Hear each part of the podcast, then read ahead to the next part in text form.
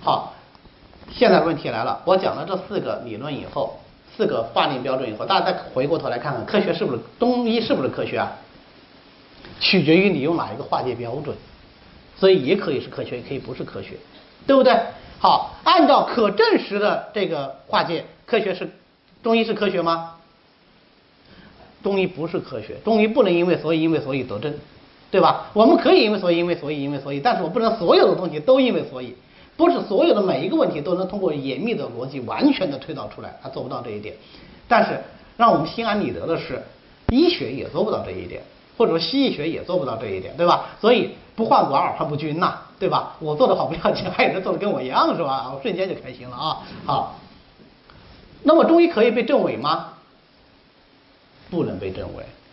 啊，你说，呃，我我证实你这个用人参一定可以补气，结果这个人用人参没有补气，所以你就不是科学，中医才给你拼命呢，你自己没病好证，对吧？啊，中医不能被证伪。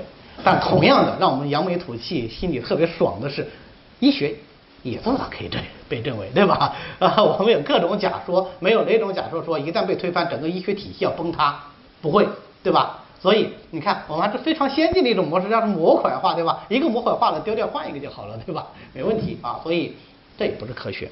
那么我们可以预料不可预测之将来吗？当然可以了。怎么不可以呢？判断疾病的预后是一个医生最基础的功力啊！你都不能告诉病人明天会怎么样，后天会怎么样，你还干啥呀？对吧？你要告诉他回去啊，要多喝水，你的症状会好的。回去多喝水，症状真好起来了。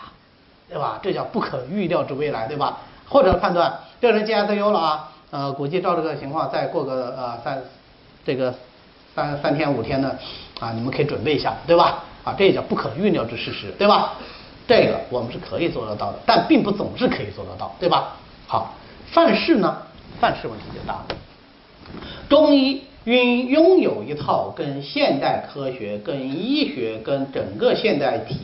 科学体系完全不同的语言，完全不同的问题和完全不同的革命性，这就导致了中医和西医和现代科学和我们现在整个的科学体系之间存在一个巨大的鸿沟。用范式学理范式理论的这个学名来说，就叫做不可通约性，就是说 A 范式和 B 范式相互之间是无法进行交流的，这叫做范式的不可通约。所以。身为宅男的理论物理学家希尔顿就会瞧不起身为地质学家的情敌，明白吗？因为二者之间是不可通约的，连地质学和物理学都有这样的鸿沟。大家想想，中医和所有的这些物理、化学这些学科之间的鸿沟会怎么样？会更大啊！不可通约，我觉得这个词取得非常好。因为如果让我来取，我就叫鸡同鸭讲。意思是一样的啊，所以中医既可以是科学，也不也可能不是科学。我们不孤独啊，像这样的学科很多，数学、心理学，还有大家想一想，既可以科学，好像也不是科学。地质学啊，我反复讲到了，对吧？医学都是这样的学科啊，所以在这种情况下，研究科学和中医的关系重要吗？其实就不重要了。因为是不是科学，跟这门学科有没有价值之间就没有必然的联系，而且好多人跟我们一样啊，这不化寡而不均呐，对吧？数学也这样，医学也这样，心理学这样，地理地质学也这样，OK，Anyway 没问题，对吧？为什么花这么大精力讲这个东西呢？既然没有意义，因为我们有一个根深蒂固的观点，就是只有科学才是正确的，有没有这个观点？啊，同意科学代表正确的举个手，我看一下。哎，不错，不愧是中医学院啊。那同意科学不代表正确的举个手，我看一下。这好多人在犹豫，对，这就是这就是事实啊。科学不代表正确，刚才讲科学是可以被证伪的才叫科学，科学是必须允许他犯错的，但是犯错的后果是这个体系将崩塌，啊，这个才是真正的科学。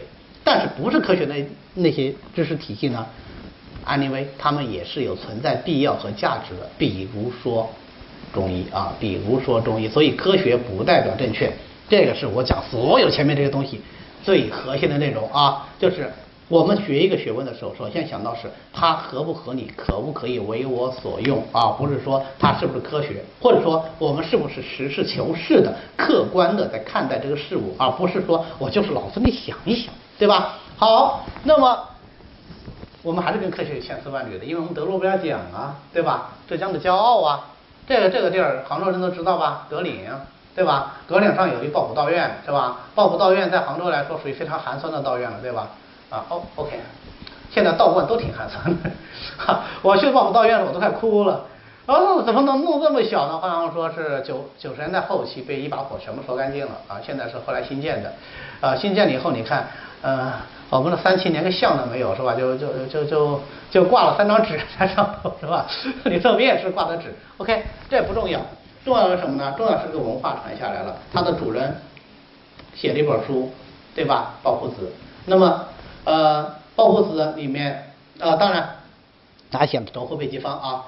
那么，在这个里面就提到了对青蒿的运用，然后青蒿角质服的这一思想就被屠呦呦看到了，并且付诸于临床呃药学的研究，最后研究出来了青蒿素，对吧？研究出青蒿素以后呢，过了快半个世纪的时间，最后因此啊获得了诺贝尔奖。所以有的时候时也命也啊，呃，我为什么这么说呢？他能获得诺贝尔奖，呃，能够成为中国第一个获得真正意义上的诺贝尔奖的人，科学家，跟他活得够长有关系，对吧？跟他活得够长有关系。我们知道老舍曾经离这个诺贝尔奖非常的近，对吧？但是老舍活得不够长，对吧？呃，这种例子还很多。那么。呃，这是我们中医人经常拿来作为骄傲的，但实际上他这个研究跟中医本身有关系吗？其实跟中医本身没有关系啊。为什么说没有关系呢？哎，我们讲完就知道。